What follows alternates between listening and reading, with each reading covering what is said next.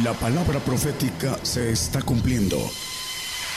Conozca lo que Dios anuncia a su pueblo. Bienvenidos a su programa, Gigantes de la Fe. Gigantes de la Fe.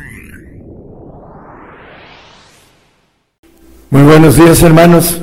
Eh, Dios les bendiga a todos los que nos oyen a través de las radios y nos ven a través de las televisiones. Que este mensaje sea de bendición para todos ustedes.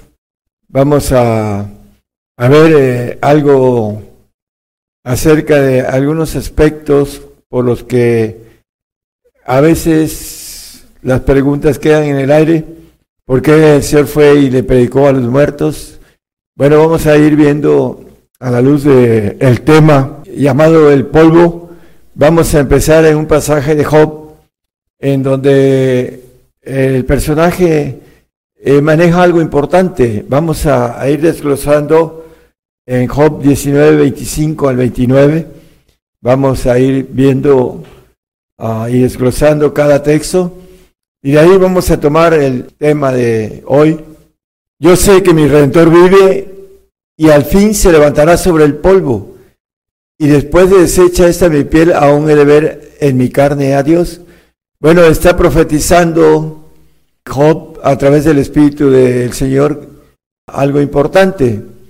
Dice que se levantará sobre el polvo, no dice del polvo, que es algo diferente, que se levanta sobre el polvo a levantarse del polvo. Vamos a verlo a la luz de la Biblia, la diferencia entre este punto gramatical que tiene que ver con una de las razones más importantes por las cuales fue y predicó, dice, a los espíritus encarcelados. Vamos a ver cuál es la razón también por la que se llevó la cautividad a los cielos. Y ah, lo importante es que también eh, el punto a dónde vamos a estar en el tiempo de ira. Vamos a, seguir eh, viendo el, el siguiente texto, al cual yo tengo de ver por mí y mis ojos lo verán y no otro, aunque mis riñones se consuman dentro de mí. Vamos a Hechos y vamos después a regresar al 27, 2.31, hablando Lucas escribiendo acerca de esto, viéndolo antes, habló de la resurrección de Cristo, que su alma no fue dejada en el infierno, ni su carne vio corrupción.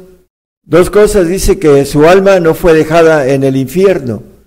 Fue y predicó a los espíritus encarcelados que estaban ahí. Y otro punto es que su carne no, dice, ni su carne vio corrupción. Bueno, ah, si nosotros vemos la diferencia con Lázaro, cuando él dio la orden de que abrieran la, la tumba de Lázaro, le dijo, Hiede, tiene cuatro días. Bueno, el Señor no era adámico. Por esa razón, su carne no se descompuso, porque no tenía la maldición adámica. Y lo vamos a ir viendo a la luz de la palabra. El punto del tema es el polvo. Y el Señor le dijo en el 3.19 a Adán que volvería al polvo. Vamos a, a leerlo, por favor. Génesis y en el sudor de tu rostro comerás el pan hasta que vuelvas a la tierra, porque ella fuiste tomada, pues polvo eres, y al polvo serás tornado. Bueno, vamos a, ir viendo la importancia eh, de esta sentencia que muchos no quieren entender y que no quieren volver al polvo, aunque es una ley de parte de Dios. Vamos a irla viendo. Vamos a Primera de Pedro bueno, vamos al 3.19, Pedro 3.19. Aquí dice que en el cual fue el Señor Jesucristo y predicó a los espíritus encarcelados. 4.6. Porque por eso también ha sido predicado el Evangelio a los muertos, para que sean juzgados en carne según los hombres y vivan en espíritu según Dios. ¿Cuáles son los muertos que eh, fue el Señor a predicar a los infiernos, a los espíritus encarcelados? En Génesis Vamos a ir viendo esto y después vamos a ir viendo el tema de, que nos corresponde a nosotros, pero como parte de algo que sucedió y que está escrito por, para nuestra enseñanza. Vamos a Génesis 6.6. Dice que Dios se arrepintió de haber hecho al hombre.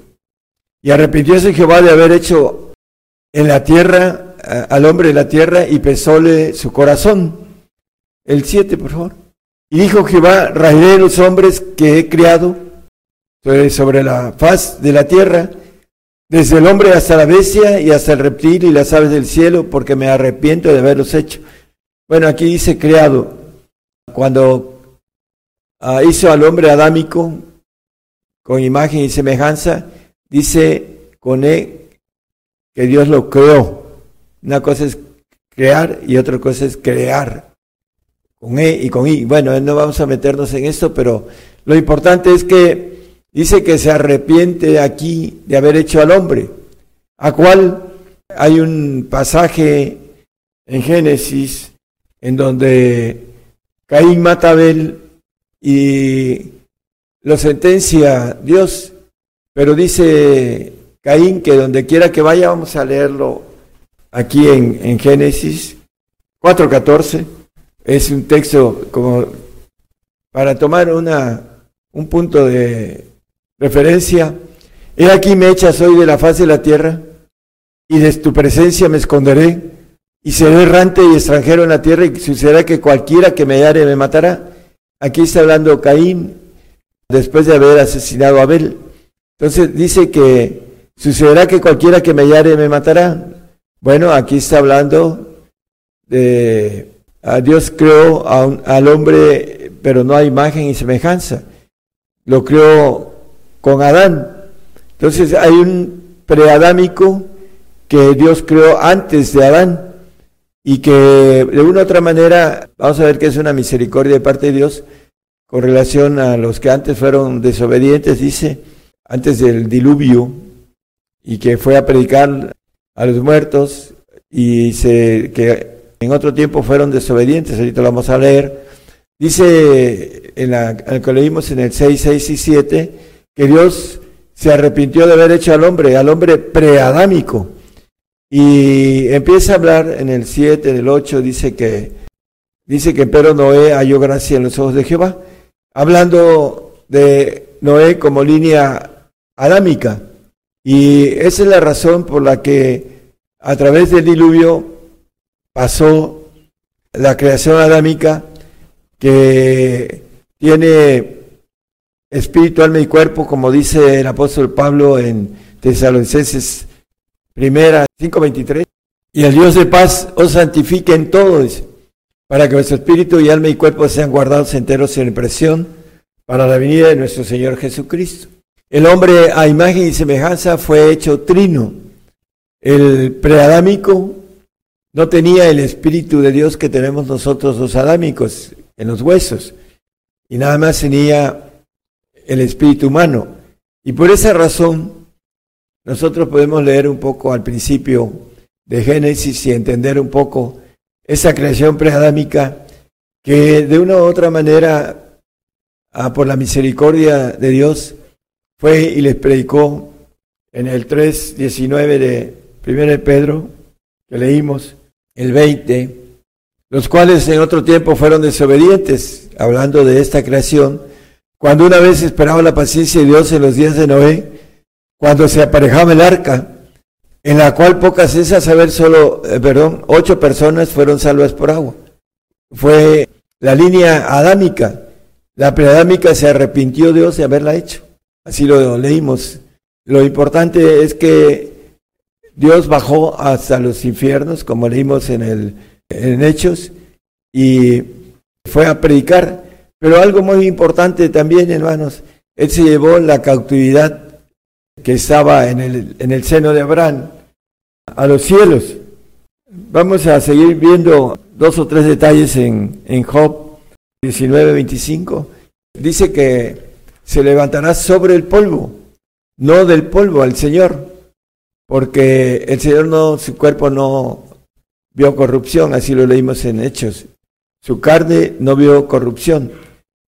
Y nosotros vamos a volver al polvo, como leímos en el 3.19 de Génesis. El hombre polvo eres y al polvo volverás.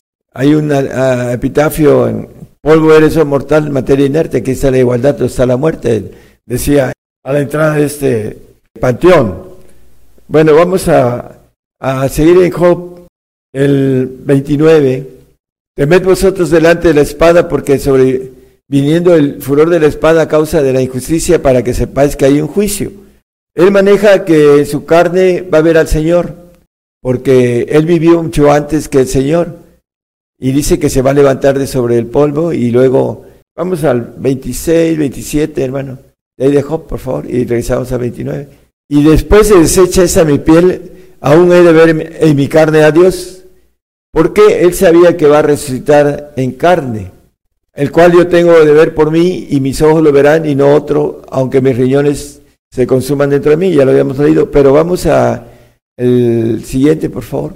Temed vosotros delante de la espada, porque sobreviene el furor de la espada a causa de las injusticias, para que sepáis que hay un juicio. Bueno, ahorita eh, la maldad aumentada, ya no hay justicia en sus días, y dice para que sepáis que hay un juicio. Estamos eh, en esa etapa del juicio porque nos dice el apóstol Pablo, 1 Corintios 11, 31 y 32, este, que si nos, nos examinásemos a nosotros mismos, cierto, no seríamos juzgados, mas siendo juzgados por el Señor, entre paréntesis, somos castigados del Señor para que no seamos condenados con el mundo. Por esta razón el juicio comienza por la casa de Dios. Y dice el apóstol Pedro en primera de Pedro 4, 17, dice porque el tiempo, porque es tiempo de que el juicio comience de la casa de Dios. Ya llegó ese juicio que es castigo. Y si primero comienza por nosotros, ¿qué será el fin de aquellos que no obedecen en el Evangelio de Dios? Bueno, aquellos que no le siguen, que no se convierten, eh, muchos de ellos están apostatando en estos días, están siendo engañados porque no tienen eh, la claridad, la mente la tienen teneversida por el enemigo y no entienden lo que está sucediendo y el engaño del padre de la mentira está siendo cautivados en ese engaño en el cual están tomando la señal. La mayoría de los líderes están haciendo que sus propios feligreses tomen la señal. Bueno, ya lo hemos platicado mucho sobre esto. Pero ese castigo viene para que no seamos condenados con, con el mundo. Dice que el diablo engañaba a todo el mundo. Son engañados los cristianos del mundo. Ya hemos eh, platicado sobre esto. Primera de Tesalonicenses 5.9 nos habla de que no somos puestos para ira, porque no nos ha puesto Dios para ira, sino para alcanzar salud de nuestro, por nuestro Señor Jesucristo. Eh, la ira de Dios eh, la podemos analizar en Romanos 7:14. Fuimos vendidos al pecado, dice el apóstol Pablo escribiendo a los romanos, porque sabemos que la ley es espiritual, mas yo soy carnal, vendido a sujeción del pecado. Entonces estamos vendidos a través de quienes, a través de nuestros padres Adán y Eva. Nos vendió por la desobediencia a todos. Dice que, bueno, lo vamos a leer, pero vamos primero a Lamentaciones 5, 7, que nosotros llevamos el castigo de nuestros padres. Nuestros padres pecaron y son muertos. Adán y Eva pecaron y ya murieron. Y nosotros llevamos sus castigos, el juicio. ¿Y cuál es el castigo del juicio? Bueno, la muerte, porque dice la palabra que ah, habla sobre esto con mucha claridad en 1 Corintios 15, 21 y 22 nos dice acerca de ese castigo, porque por cuanto la muerte entró por un hombre, por Adán, también por un hombre la resurrección de los muertos, por Cristo, y porque así como en Adán todos mueren, todos, así también en Cristo todos son vivificados. Bueno, eh, aquí nos dice todos mueren. Hay muchos cristianos que se quieren brincar esta ley por eso la palabra dice que la sentencia, polvo eres y al polvo volverás, le dice a nuestro padre Adán, y volvió al polvo. Y nosotros vamos al polvo.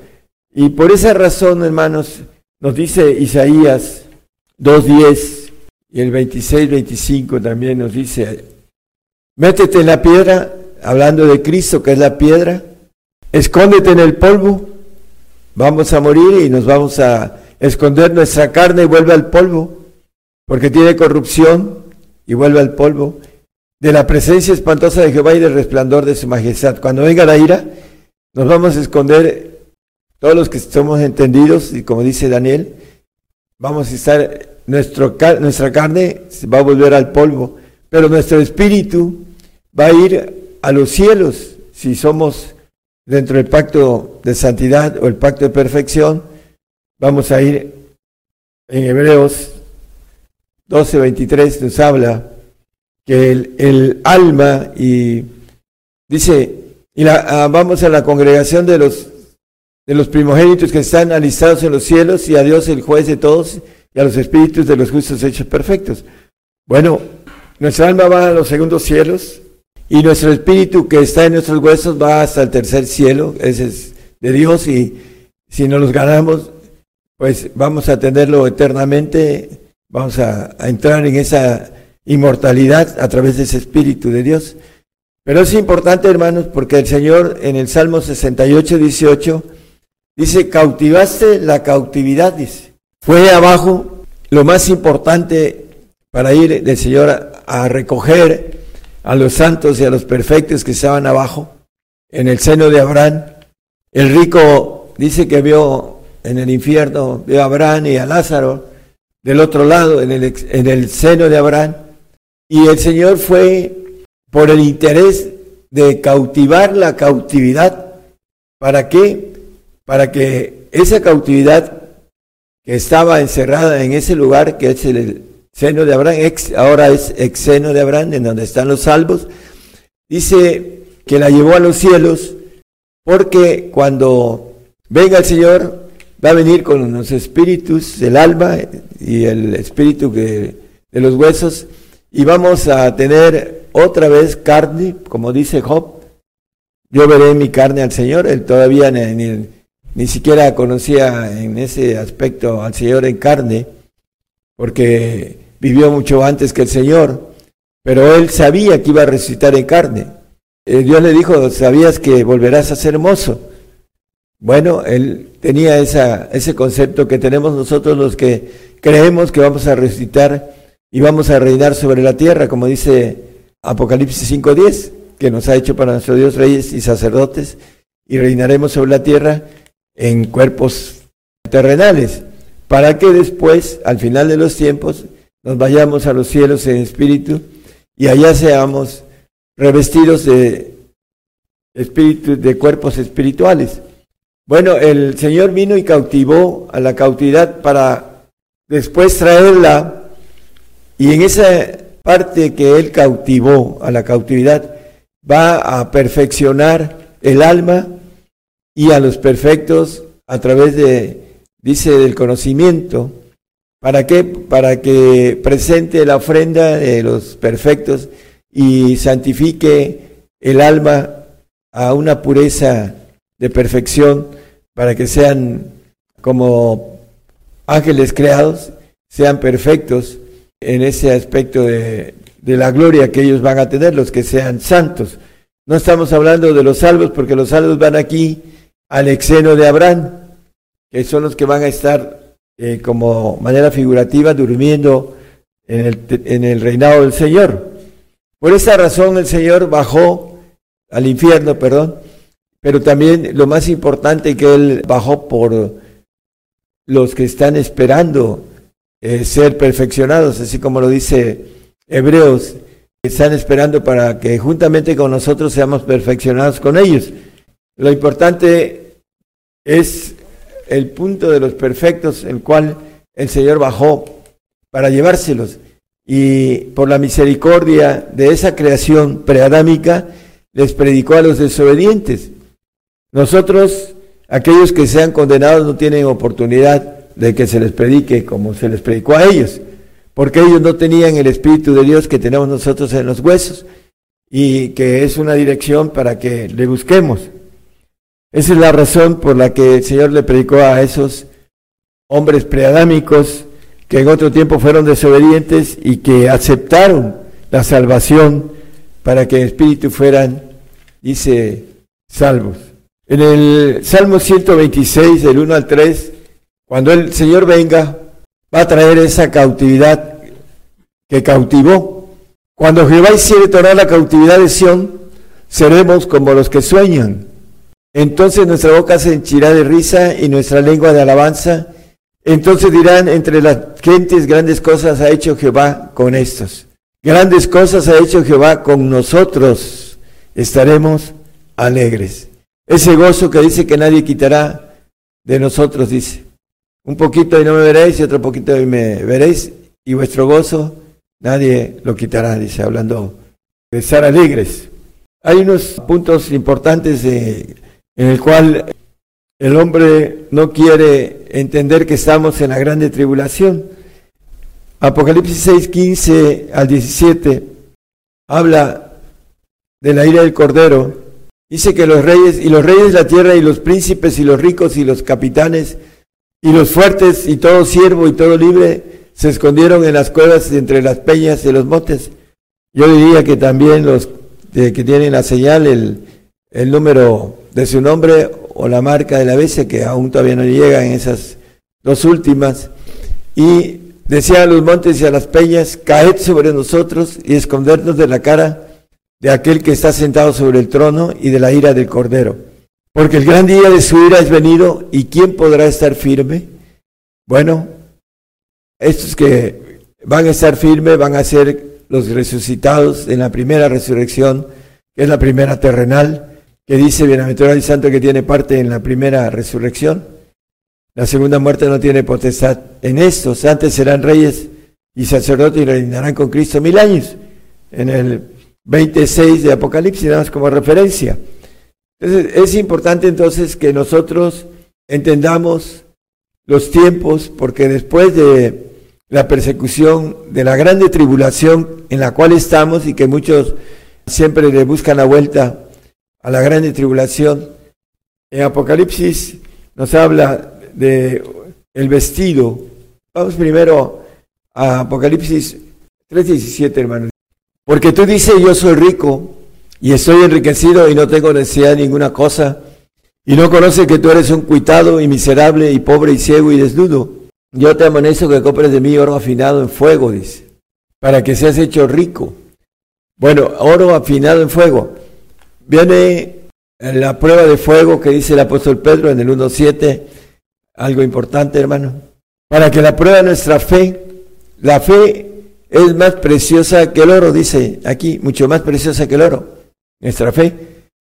¿Queremos acumular algo más precioso que el oro? Bueno, hay que engrandecer nuestra fe a través de la búsqueda eh, intensa.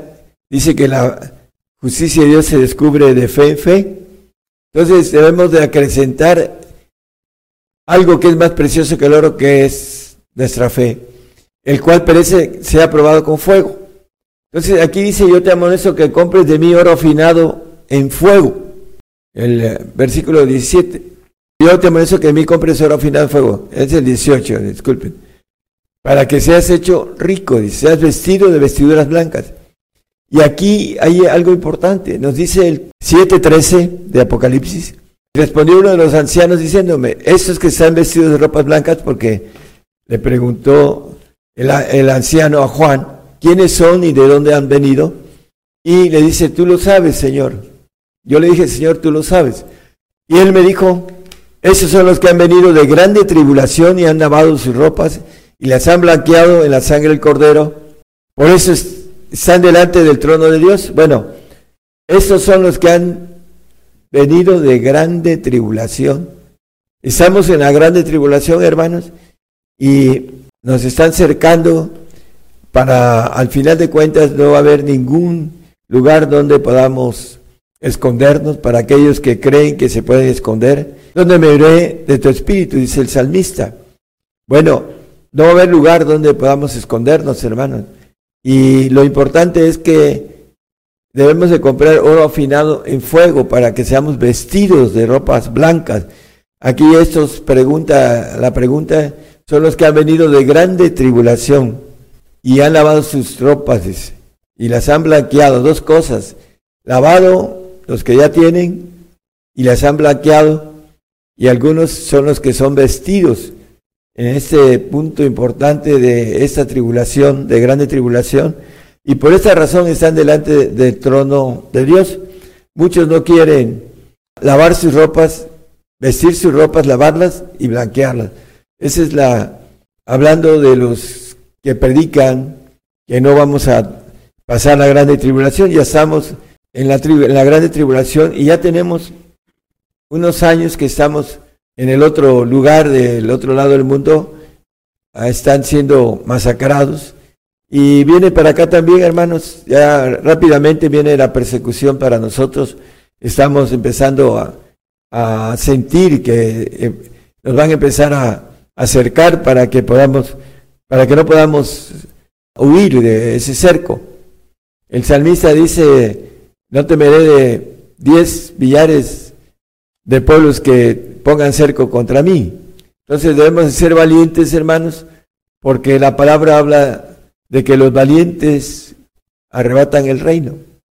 No los violentos, como dice las versiones modernas, sino los, valientes. Los violentos son esos que se ponen a dinamita o se ponen explosivos y matan seres inocentes, niños y jóvenes y mujeres y de todo, eh, con explosivos. Esos son los violentos, los que odian y que el enemigo, nuestro adversario, es el Dios de ellos. Ese es el punto importante que nosotros que hemos creído, hermano, necesitamos seguir nuestra carrera. Segunda de Tesalonicenses 2.3 habla la palabra acerca de que nadie nos engañe. No se engañe nadie en ninguna manera porque no vendrá, hablando del Señor, sin que venga antes la apostasía. Ahorita muchos están poniendo la señal. Y se manifiesta el hombre de pecado, el hijo de perdición, el anticristo. Entonces vamos a, estamos viendo ya la apostasía. Hay un, un velo, tanto en los ojos como en el corazón, como dice la palabra.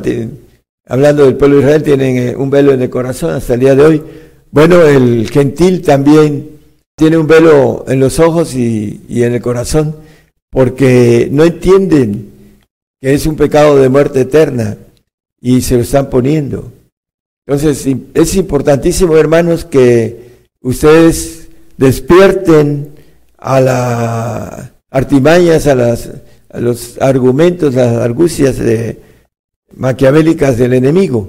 Engaña a los cristianos que no han sido convertidos, que no han seguido al Señor, que sí creen en el Señor, pero que no quieren pagar el costo de seguirlos. Entonces quieren seguir viviendo su vida en el mundo y por esa razón no quieren morir por el Señor. Dice la palabra que no hay más grande amor que aquel que da su vida por, por su hermano. El Señor ya dio su vida por nosotros.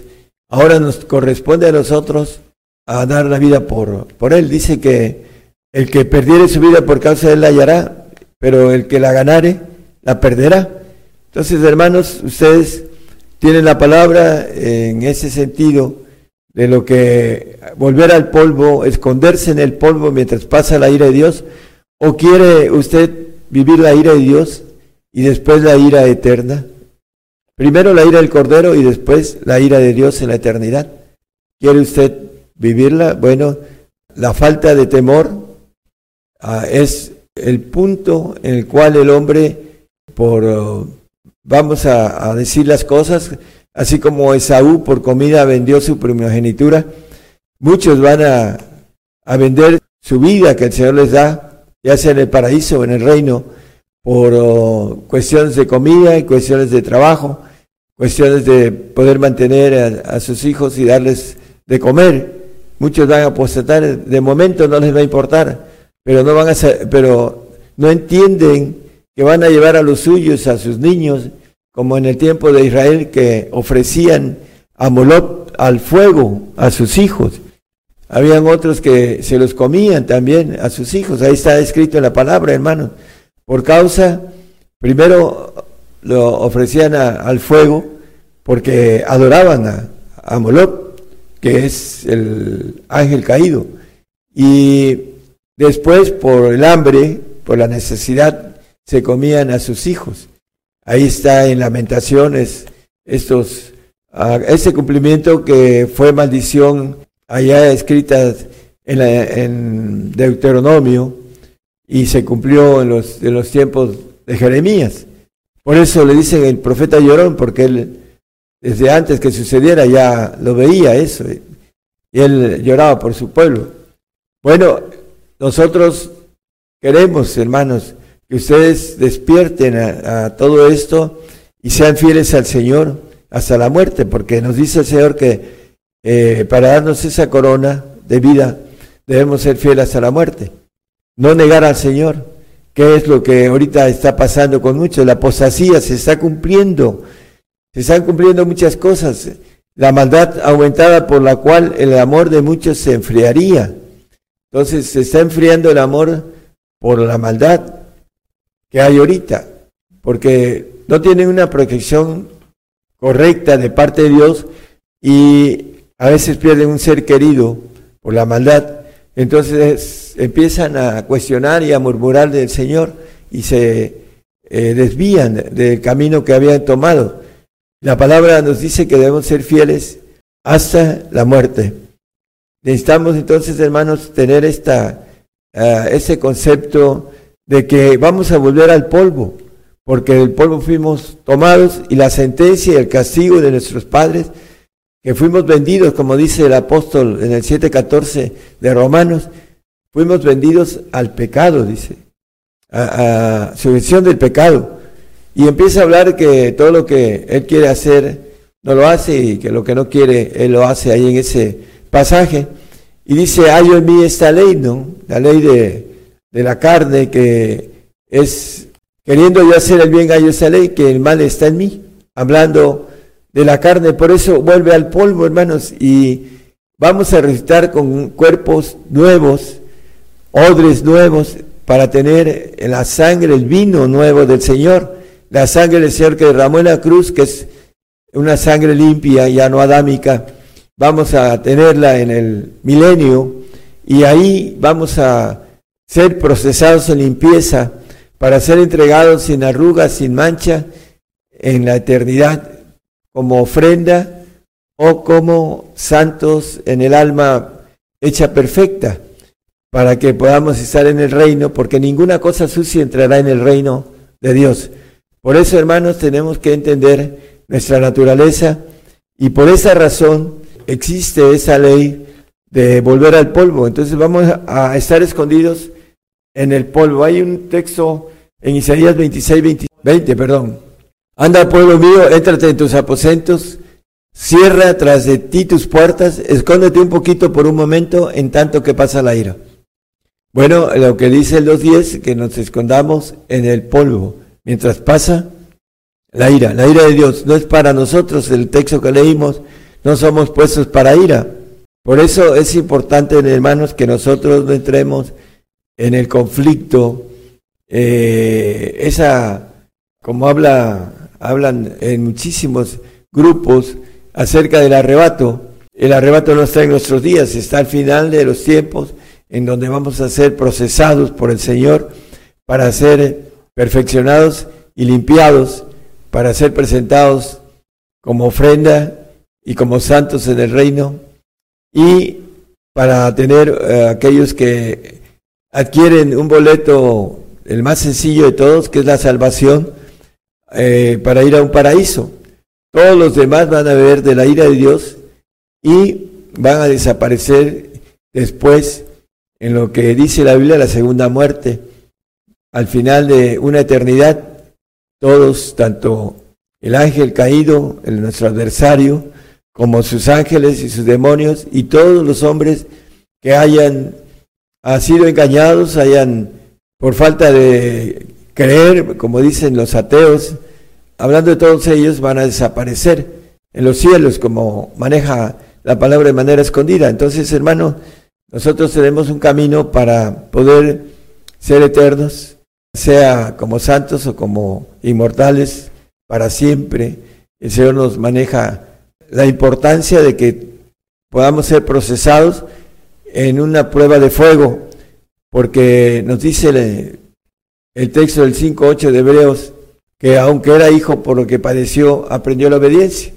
Lo que vamos a padecer, hermanos, vamos a aprender obediencia ahora que viene la persecución para nosotros. Ya la persecución está en muchos lugares y ya se están dando lugares en donde eh, va a haber eh, persecución en otros lados y nosotros también por aquí vamos a, estar siendo perseguidos dentro de poco. Vamos a tener que padecer para aprender obediencia. Es eh, básico, hermanos, para poder estar en el reino. Dios les bendiga a todos. Cada vez más naciones se incorporan a la cadena global radio y televisión gigantes de la fe, expandiéndose desde México el Evangelio del Reino de Dios a todas las naciones. Antes que te formaras dentro del vientre de tu madre, antes que tú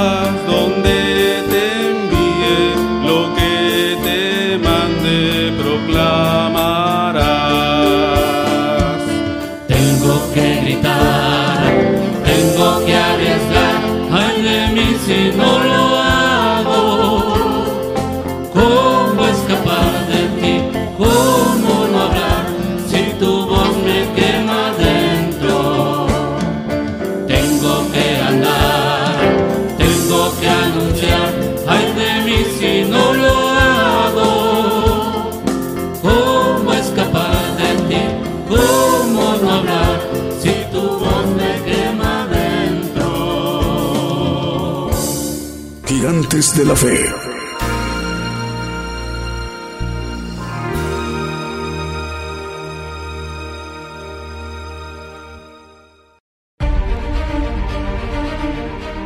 ¿Dirige usted una radiodifusora o una televisora? ¿Desea que nuestro programa Gigantes de la Fe se transmita en su programación?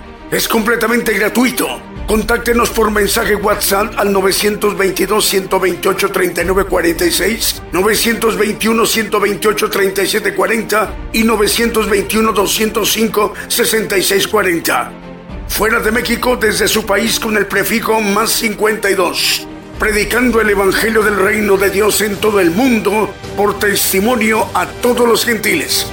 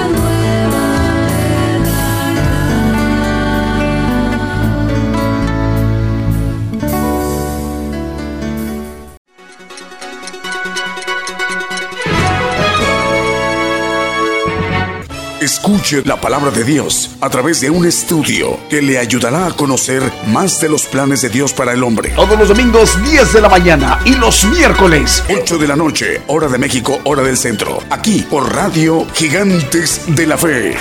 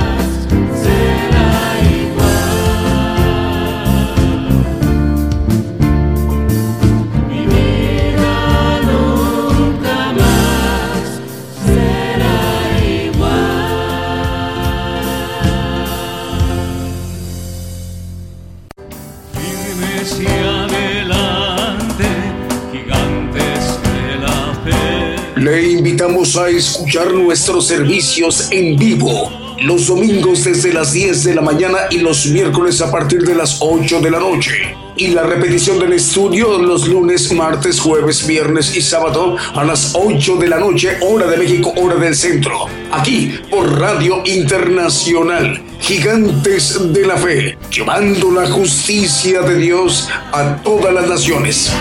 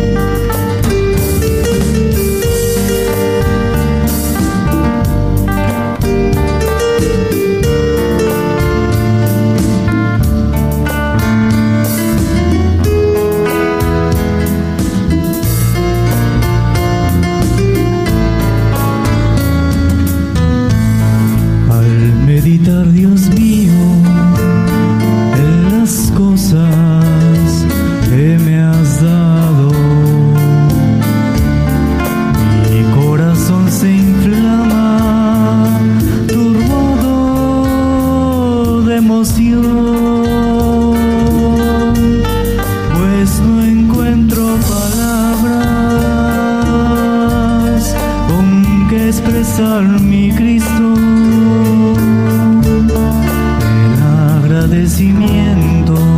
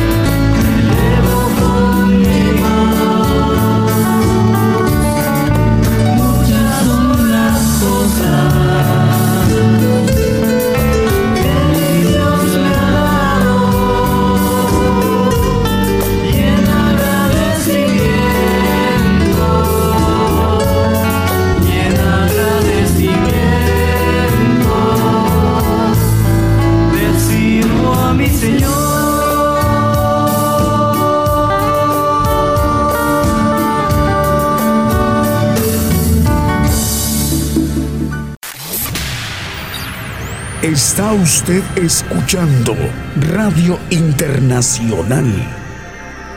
Gigantes de la Fe.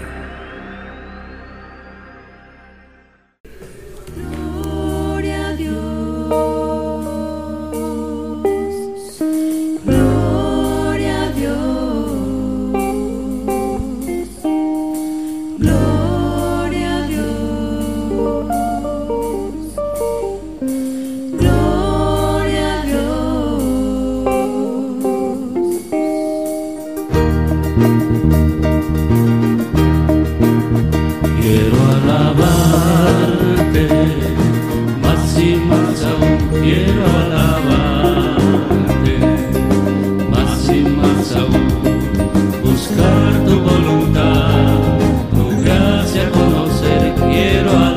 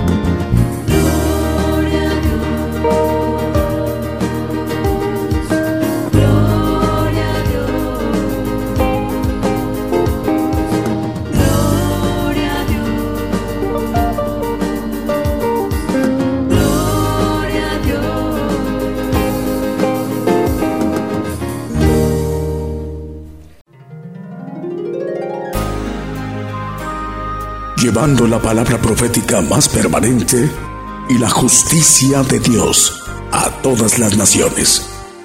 Gigantes de la fe.